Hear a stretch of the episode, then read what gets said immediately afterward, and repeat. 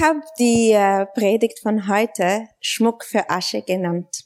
Und das wird klarer sein. Vielleicht habt ihr sicher äh, eine Idee, wieso der Titel so heißt, aber es wird nur klarer. Wie viele von euch wissen, ich backe Sachen sehr gern aus.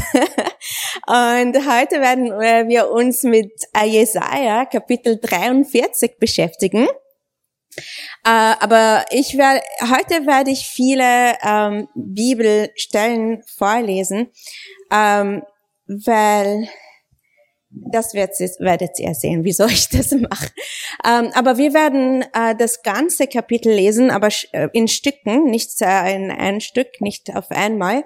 Äh, aber bevor wir äh, eintauchen, möchte ich ein bisschen Hintergrund zur Stelle geben. Und das mache ich auch immer sehr gern. Ähm, der Hintergrund ist ähnlich zu dem, den wir äh, vor der Sommerpause gehabt haben. Wir haben eine Serie über Nehemia ge gemacht. Und da äh, das Exil war im Bild und das Exil ist in diesem Bild auch, aber diesmal in der Zukunft. Ähm, aber bevor ich vom Exil rede, möchte ich noch was erklären. Israel, das Volk Israel, war Gottes auserwähltes Volk. Gott wollte Israel und die Welt durch Israel segnen. Er wollte für sein Volk ein Segen sein und er wollte alle Nationen durch sein Volk segnen. Ähm, der erste König in Israel war König Saul und dann ist der König David gekommen und nach ihm sein Sohn Solomon. Und nach Solomon hat sich äh, das Königreich Israels gespaltet. Dann gab es das nördliche Königreich namens Israel und das südliche Königreich namens Juda und die Hauptstadt von Juda war Jerusalem. Beide Königreiche haben sehr stark gegen Gott rebelliert. Immer wieder mal über die Generationen hat es gute Könige äh, gegeben, die Gott gehorsam waren, aber hauptsächlich waren die Könige sehr rebellisch. Und wenn die Könige rebellisch waren, waren, war das Volk auch rebellisch und hat Gott da den einen äh, wahren Gott nicht angebetet. Sie haben Götze, äh, Götze und andere Götter angebetet. Und Gott hat mit seinem Volk geredet. Er wollte Beziehungen zu ihnen haben, hat Propheten geschickt. Er hat ähm, durch die Propheten zu seinen äh, Leuten geredet, zu seinem Volk. Und der eine Prophet war Jesaja. Jesaja hat zu den äh, Königen und Leitern in Israel und Juda geredet.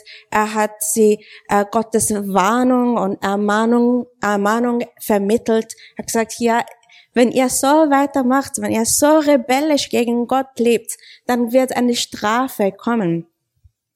Ähm, ähm, die äh, Assyrien im Norden hat Israel attackiert und Israel ist in Gefangenschaft gefallen. Und 100 Jahre nach Jesaja hat Babylon Juda attackiert und äh, die Juden wurden dann ins Exil geführt. Im Exil sind die Juden in Rebellion weitergelebt, also haben sie weitergelebt und die äh, und über also die Generation, die im Exil geboren äh, war, hat Gott den wahren Gott nicht wirklich gekannt. Obwohl das, ba das Exil in Babylon 100 Jahre nach Jesaja passiert ist, hat Gott Juda durch Jesaja schon im Voraus, ähm, hat den, die Juden im Voraus gewarnt und hat gesagt, es gibt Konsequenzen, wenn ihr in Rebellion weiterlebt. Okay, also Gott hat sie gewarnt, er wollte Beziehung zu, zu ihnen haben, aber es ist nicht passiert. Dann haben sich die Juden beschwert, dass Gott sie vernachlässigt hat und verlassen hat. Und in ihren Augen war Gott nicht treu. Sie waren das Opfer. Sie haben so gelitten. Israel sollte Gott die Ehre bringen, aber sie haben das nicht gemacht.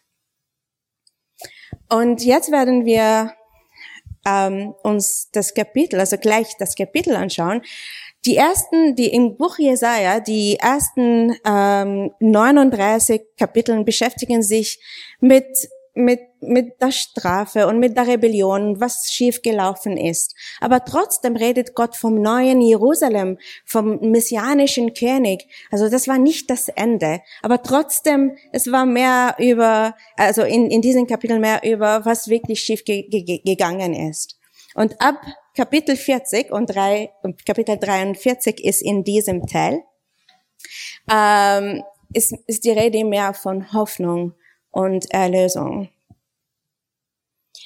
Ähm, Kapitel 42 endet mit den Konsequenzen von dieser Rebellion.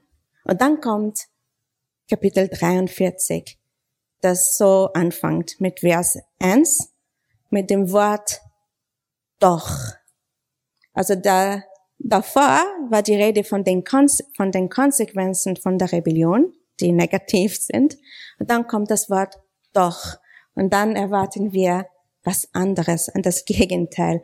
Doch nun spricht der Herr, da dich Jakob, Jakob ist das Volk Israel, geschaffen hat und da dich Israel gebildet hat. Hab keine Angst, ich habe dich erlöst. Ich habe dich bei deinem Namen gerufen. Du gehörst mir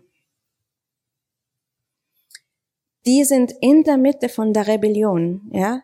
Die sind so ungehorsam, die zeigen Gott keine Ehre, keine Liebe. Und er sagt, doch, nun spricht der Herr, der dich Jakob geschaffen hat und der dich Israel gebildet hat. Hab keine Angst. Also er warnt vor einem Exil. Er warnt von, vor einer Strafe, aber sagt, hab keine Angst, ich habe dich erlöst, ich habe dich bei deinem Namen gerufen, du gehörst mir. Also ich kann mir das gut vorstellen, dass sie damals nicht wirklich so gut verstanden haben.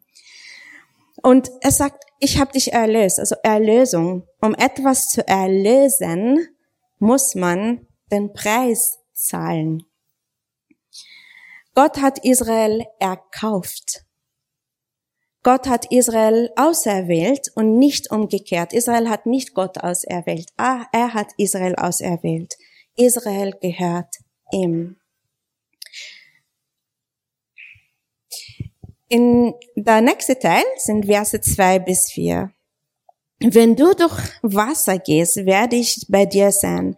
Ströme sollen dich nicht überfluten. Wenn du durch Feuer gehst, wirst du nicht verbrennen. Die Flammen werden dich nicht versehren.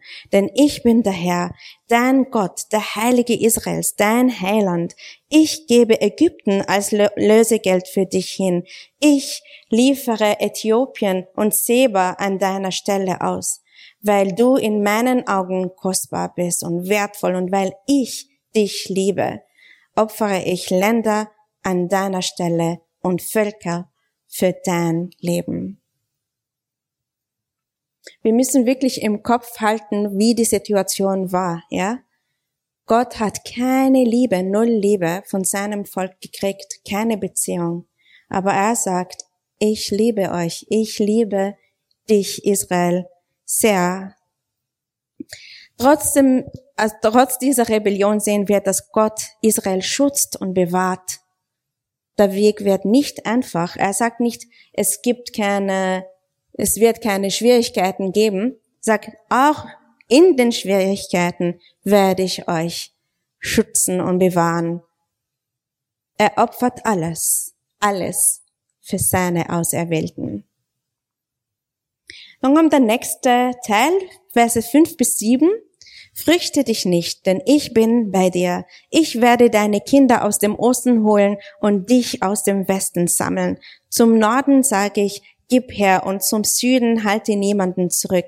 Bring meine Söhne aus der Ferne, meine Töchter aus allen Winkeln der Erde, alle, die nach meinem Namen benannt sind, die ich zu meiner Ehre gemacht habe, die ich gebildet und erschaffen habe. Also er sagt, eine, ein Exil kommt auf euch zu, eine Strafe kommt auf euch zu, aber ich werde euch zurückbringen. Ich hole euch zurück. Gott hat sein Volk zu seiner Ehre gemacht. Sein Volk sollte ihm die Ehre bringen. Und in unserer Kultur, in unserer Mentalität klingt das egoistisch. Gott ist so beschäftigt mit sich selbst. Er will die Ehre für sich haben. So ein Gott, gell? Aber wir vergessen, dass unser Gott so gut ist und so perfekt ist und er will, dass es uns gut geht. Also das heißt, wenn ich ihm die Ehre bringe, wenn ich ihn verherrliche, wenn ich ihm diene, dann geht's mir gut. Weil es, er will, dass, er kümmert sich um uns. Er will, dass es uns gut geht. Es, es gibt immer, wir, wir bringen irgendwas in, in unserem Leben, die Ehre, ja.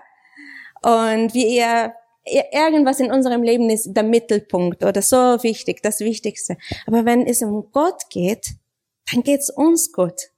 Und das verstehen wir mit unserer Mentalität nicht wirklich so gut. Aber wir müssen anders denken, unsere Mentalität bisschen umstellen, wenn wir die Bibel lesen, weil Gott denkt nicht wie wir. Er ist nicht egoistisch. Wir schon. Verse 5 bis 7 äh, die, die habe ich schon, Entschuldigung, die habe ich schon gelesen. Ähm, Verse 8 bis 13. Bringt das Volk her, das blind ist, obwohl es Augen hat. Holt äh, diejenigen herbei, die taub sind, obwohl sie Ohren haben. Alle Völker sollen sich versammeln und die Nationen zusammenkommen. Wer von ihnen konnte dies ankündigen? Sie sollen uns die Weissagungen ihrer Götter hören lassen. Sie sollen ihre Zeugen bringen und Beweise vorlegen, damit man es hört und sagt, es ist wahr. Ihr seid meine Zeugen, spricht der Herr, und ihr seid mein Diener denn ich erwählt habe. Ihr seid dazu auserwählt, mich zu kennen, an mich zu glauben und zu erkennen, dass ich allein Gott bin. Es gibt keinen Gott, der vor mir erschaffen worden wäre, und auch nach mir wird es keinen geben. Ich allein bin der Herr, es gibt keinen anderen Retter. Ich habe es selbst verkündigt und es euch wissen lassen. Dies kann man von dem fremden Gott, denn ihr bei euch habt's nicht behaupten, ihr seid meine Zeugen, dass ich der einzige Gott bin, spricht der Herr. Das bin ich auch weiterhin. Keiner kann aus meiner Hand, Hand entkommen. Ich wirke und niemand kann mich hindern. Gott sagt, ich bin der einzige wahre Gott. Die Götter, die ihr anbetet, sie können nicht über die, über die Zukunft prophezeien. Und ihr Israel, mein auserwähltes Volk, solltet meine Zeugen sein. Aber ihr habt die Augen zu und die Ohren zu. Er sieht nichts, er hört nichts. Aber er sagt, er, Gott sagt das über sich, ich bin der wahre Gott. Es gibt keinen anderen. Dann kommt der nächste Teil, 14 bis 17, also Verse 14 bis 17. Der Herr, euer Erlöser, der Heilige Israel sagt, um euretwillen habe ich nach Babylon gesandt und werde dort alle in die Flucht schlagen, auch die Babylonier, die stolz auf ihre Schiffe sind. Ich bin der Herr, euer Heiliger Israels, Schöpfer und König. So spricht der Herr, der einen Weg durch das Meer bannte, einen trockenen Pfad durch mächtige Fluten. Ich rief Streitwagen und Pferde her und Befehlshaber herbei und ließ sie umkommen, damit sie nie mehr aufstehen. Sie wurden ausgelöscht und sind wie ein Docht verglommen. Dieses Bild kommt bekannt vor. Gott erinnert sie an die Zeit, als er sie aus der Sklaverei in Ägypten befreit hat. Er hat einen Weg im Meer gemacht. Er hat das Meer gespaltet und er hat die Ägypter damals auch umkommen lassen und er sagt, das kann ich auch mit den Babyloniern machen. Das kann ich noch einmal für euch machen, um euch zu befreien, um euch äh, von eurer Sklaverei zu befreien. Gott erinnert sie an das, was er schon gemacht hat. Er, er verwendet diese Bilder Gott ist mächtig. Und, und wir sehen da, wie Gott über sich redet, was er Israel sagt. Und wir werden dann das, die Verbindungen mit uns machen, natürlich. Aber jetzt schauen wir uns, was Gott zu Israel damals gesagt hat in ihrer, in ihrem Rebellion. Ähm, Verse 18 bis 21. Denkt nicht mehr daran, was war und grübelt nicht mehr über das Vergangene. Also er erinnert sie an die Vergangenheit, aber sagt, denkt nicht mehr daran, was war. Ja? Ich werde mehr darüber sagen. Seht hin, ich mache etwas Neues.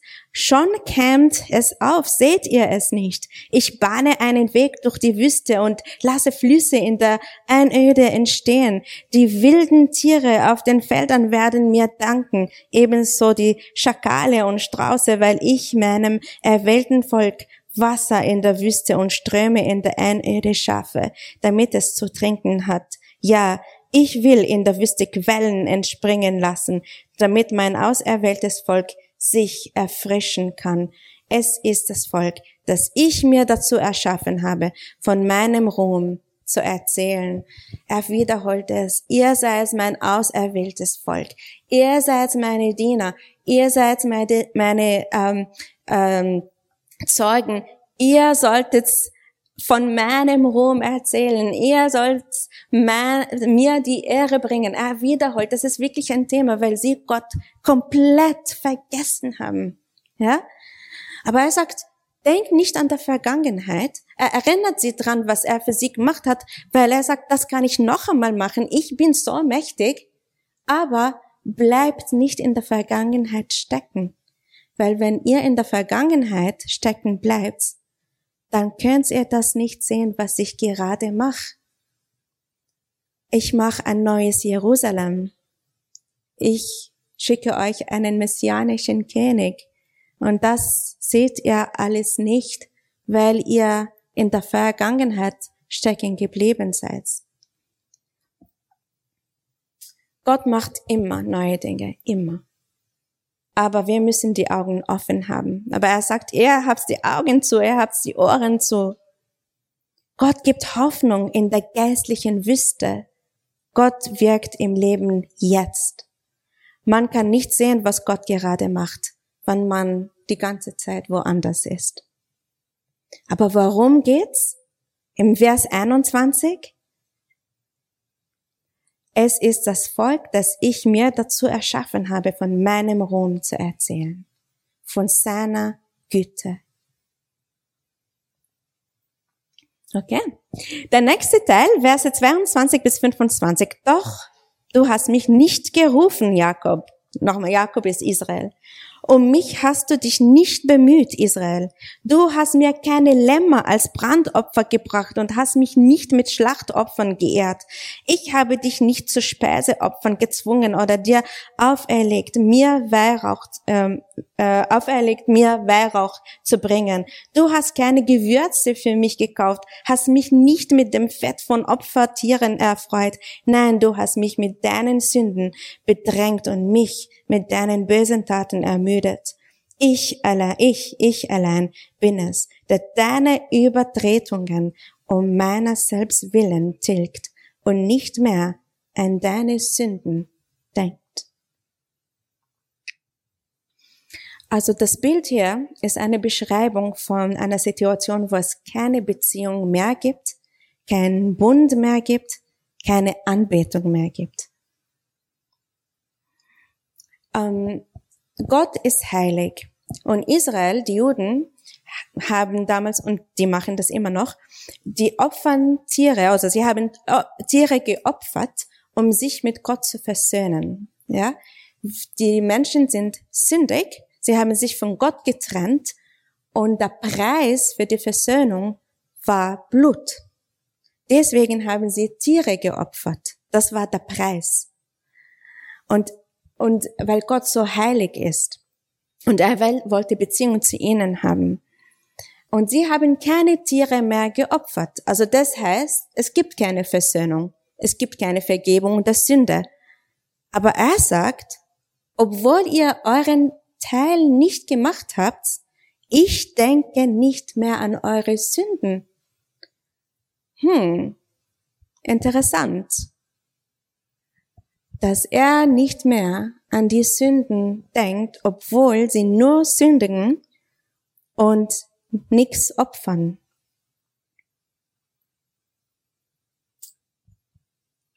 Aber wir wissen, der Preis der Sünde, der Vergebung ist Blut.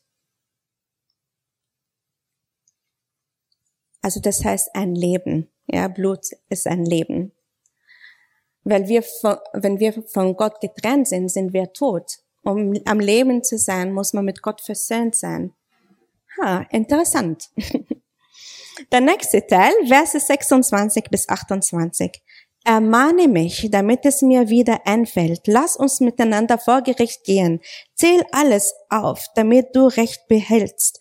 Schon dein erster Vorfahr hat gegen mich gesündigt.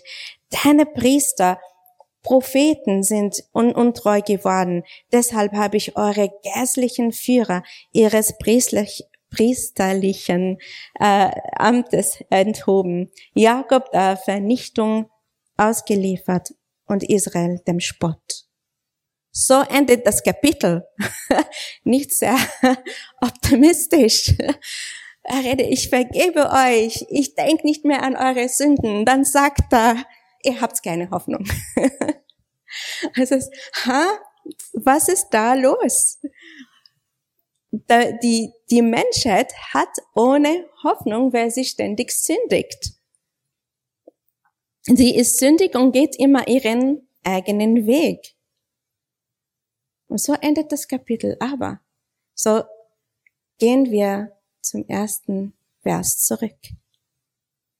Doch nun spricht der Herr, der dich Jakob geschaffen hat und der dich Israel gebildet hat, hab keine Angst. Ihr habt keine Hoffnung, alle haben gesündigt. Adam hat gesündigt, eure Priester und Propheten haben gesündigt. Aber habt keine Angst. Ich habe dich erlöst. Ich habe dich bei deinem Namen gerufen. Du gehörst mir. Nicht ich werde dich erlösen, sondern ich habe dich erlöst. Es ist erledigt. Es ist vollbracht. Es ist vollbracht waren die Worte, die Jesus am Kreuz gesagt hat, wie er für unsere Sünde gestorben ist und für unsere Vergebung, für unsere Versöhnung mit Gott mit seinem eigenen Blut bezahlt hat. Deswegen denkt Gott nicht mehr an unsere Sünde. Deswegen haben wir Hoffnung. Deswegen haben wir eine Chance mit ihm, weil Jesus den Preis bezahlt hat. Er hat uns erkauft. Er hat uns erlöst. Jesus ist der messianische König. Er ist der Erfüllung der Prophezeiungen. Jesus war der Preis unserer Erlösung von Anfang an. In 1. Petrus Kapitel 1, Verse 18 bis 19 redet Petrus zu den Christen und sagt, denn ihr wisst, dass Gott euch nicht mehr mit vergänglichen Werten wie Silber oder Gold losgekauft hat von eurem früheren Leben, dass ihr so gelebt habt wie schon Generationen vor euch. Er bezahlte für euch mit dem kostbaren Blut von Jesus Christus, der rein und ohne Sünde zum Opferlamm Gottes wurde. Und in 1. Timotheus, ähm, Kapitel 2, Verse 5 bis 6, lesen wir was ähnliches. Paulus redet da und sagt, denn es gibt nur einen Gott und nur einen Vermittler zwischen Gott und den Menschen. Das ist Christus Jesus, der Mensch geworden ist. Er gab sein Leben, um alle Menschen frei zu kaufen. Das ist die Botschaft, die Gott der Welt gab, als die Zeit dafür gekommen war.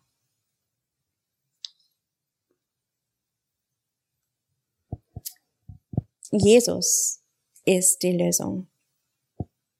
Ich werde, wie gesagt, ich werde, heute lese ich viele Bibelstellen vor und ich werde die Verbindung ähm, zwischen den Bibelstellen, also ich mache das sowieso, aber ihr werdet das dann klarer machen. Aber ich möchte noch eine längere Bibelstelle vorlesen. Sei geduldig mit mir. Äh, von Jesaja 61, äh, Verse 1 bis 4. Das ist eine berühmte äh, Bibelstelle, die auch die wir auch in Lukas 4 sehen. Jesus ließ einen Teil davon vor in der Synagoge in Nazareth und sagt, diese Stelle ist, redet von mir, die Rede ist von mir. Aber die Stelle, die Stelle in Jesaja ist prophetisch über den, den messianischen König. Der Geist Gottes des Herrn ruht auf mir, denn der Herr hat mich gesalbt, um den Armen eine gute Botschaft zu verkünden. Er hat mich gesandt, um die zu heilen, die ein gebrochenes Herz haben, und zu verkündigen, dass die Gefangenen freigelassen und die Gefesselten befreit werden. Er hat mich gesandt, um ein Gnadenjahr des Herrn und einen Tag der Rache unseres Gottes auszurufen und alle Trauenden zu trösten. Es, er hat mich gesandt, um es den Trauenden zu ermöglichen, dass ihnen ein Kopfschmuck anstelle von Asche, Freudenöl anstelle von Trauerkleidern und Lobes, Lob, Lobes, ähm, Lobgesang anstelle eines betrüben Geistes gegeben werde, um das man, um, und dass man sie Eichen der Gerechtigkeit und Pflanzung zur Verherrlichung des Herrn nennen kann. Dann werden sie die uralten Ruinen wiederherstellen und was seit langem verwüstet war, wieder aufrichten. Sie werden sowohl die vom Krieg zerstörten Städte wieder aufbauen als auch die Trümmer vergangener Generationen.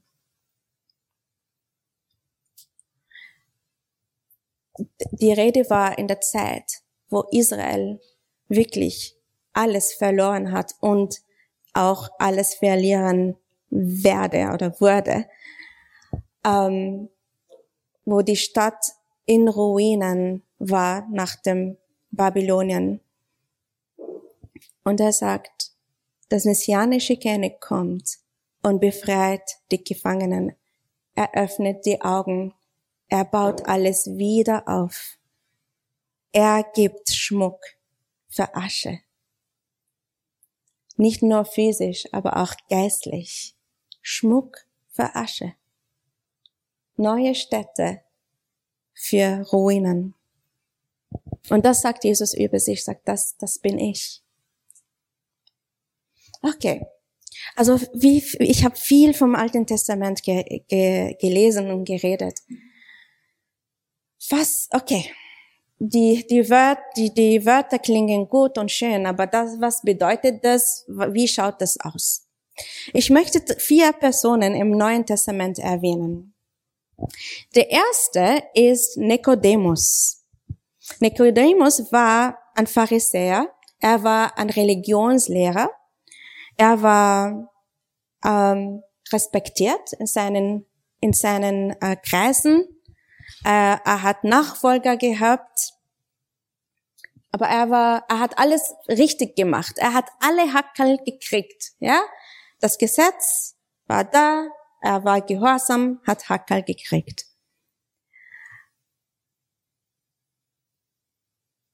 Er hat wirklich geglaubt, dass er alles, alles richtig gemacht hat.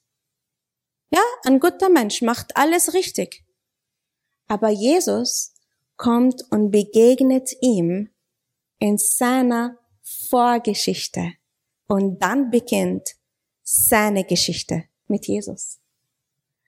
Gott redet mit Israel in der Rebellion, in ihrer Vorgeschichte und sagt, ich werde euch retten.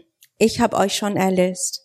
Und er redet mit Nikodemus, der alles richtig macht und alle Hackel kriegt und kommt in seine Vorgeschichte und sagt, jetzt beginnt deine Geschichte.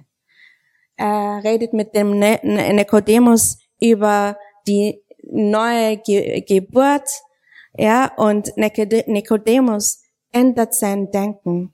Er beginnt eine neue Phase, eine neue Geschichte mit Jesus. Er redet mit, Jesus begegnet Matthäus.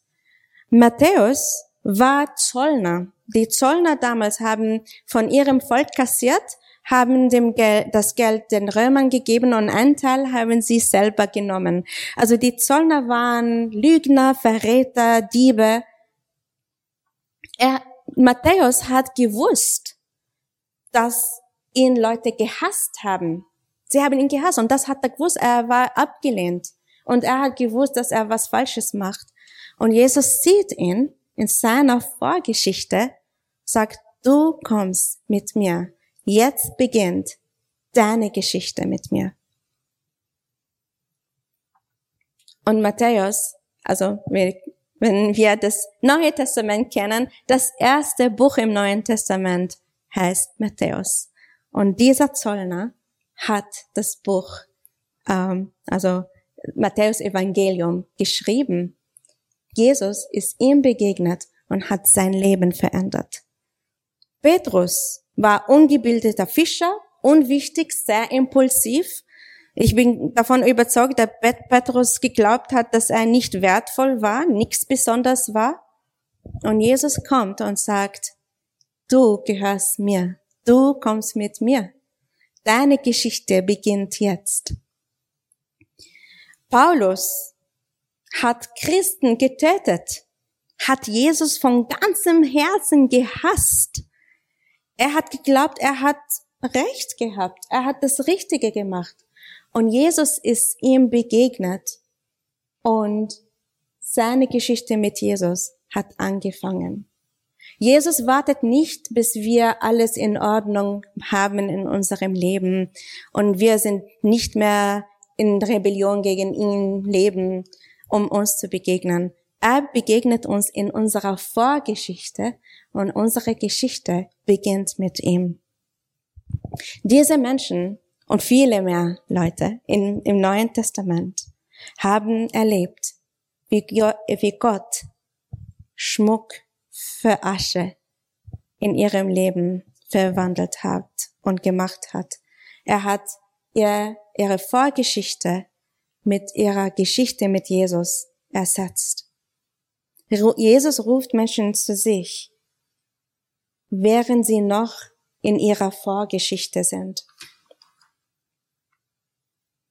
In Römer 5, Vers 8 steht, Gott dagegen beweist uns seine große Liebe dadurch, dass er Christus sandte, damit dieser für uns sterben sollte, als wir noch Sünder waren.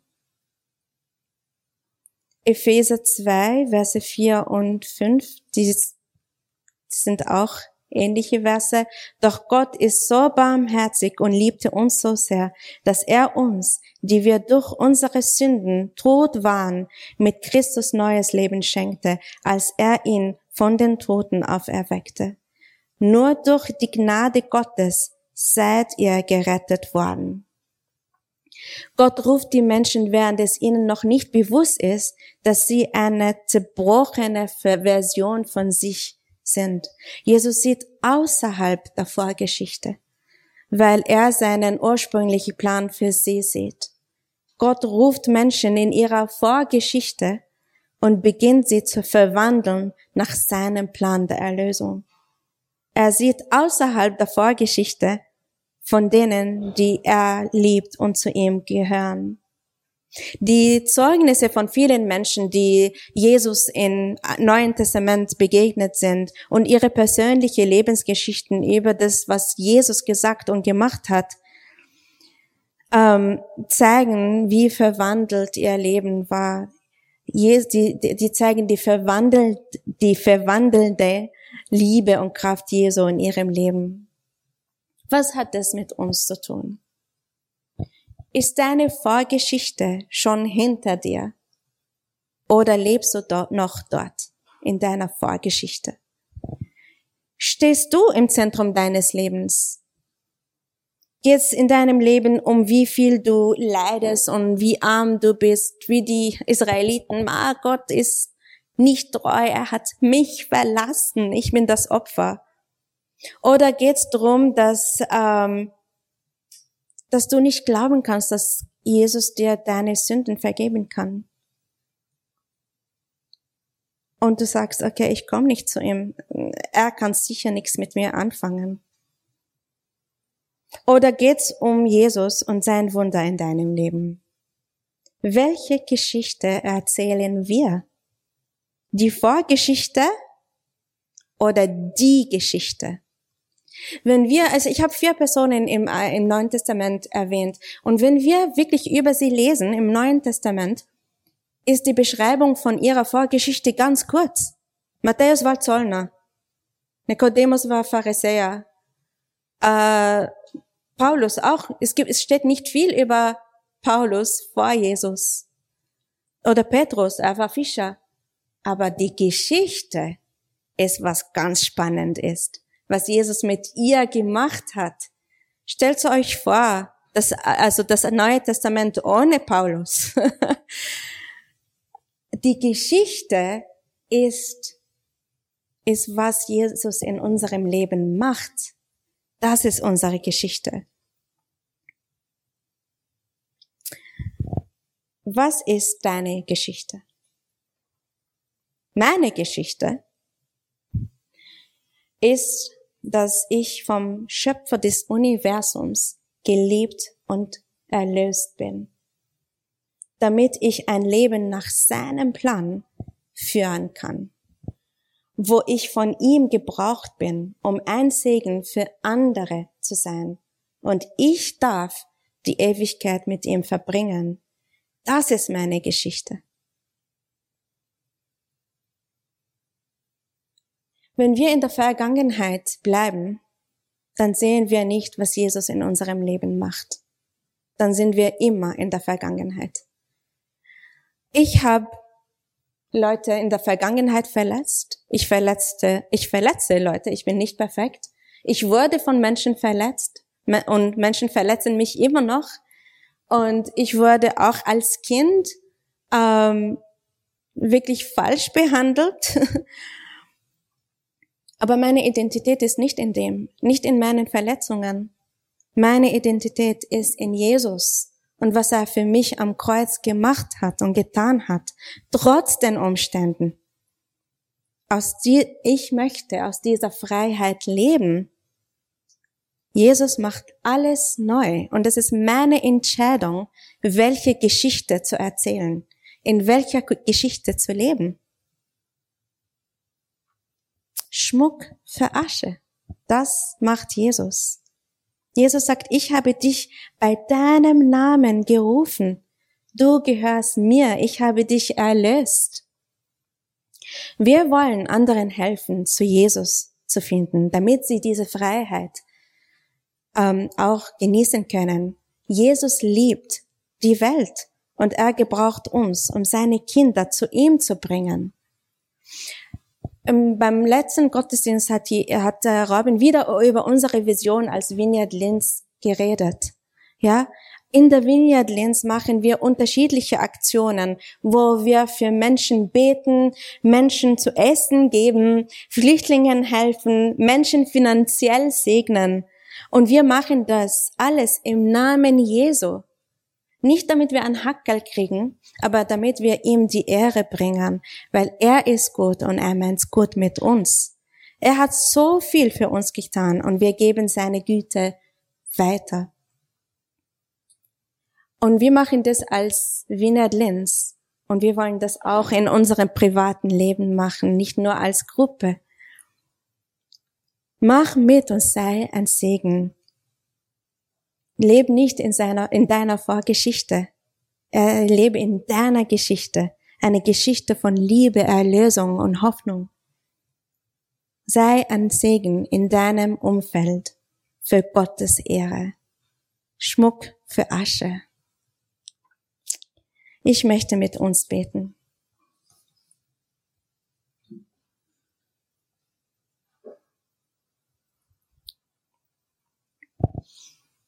Komm, Heiliger Geist. Durchflute uns, Herr. Offenbare dich an uns.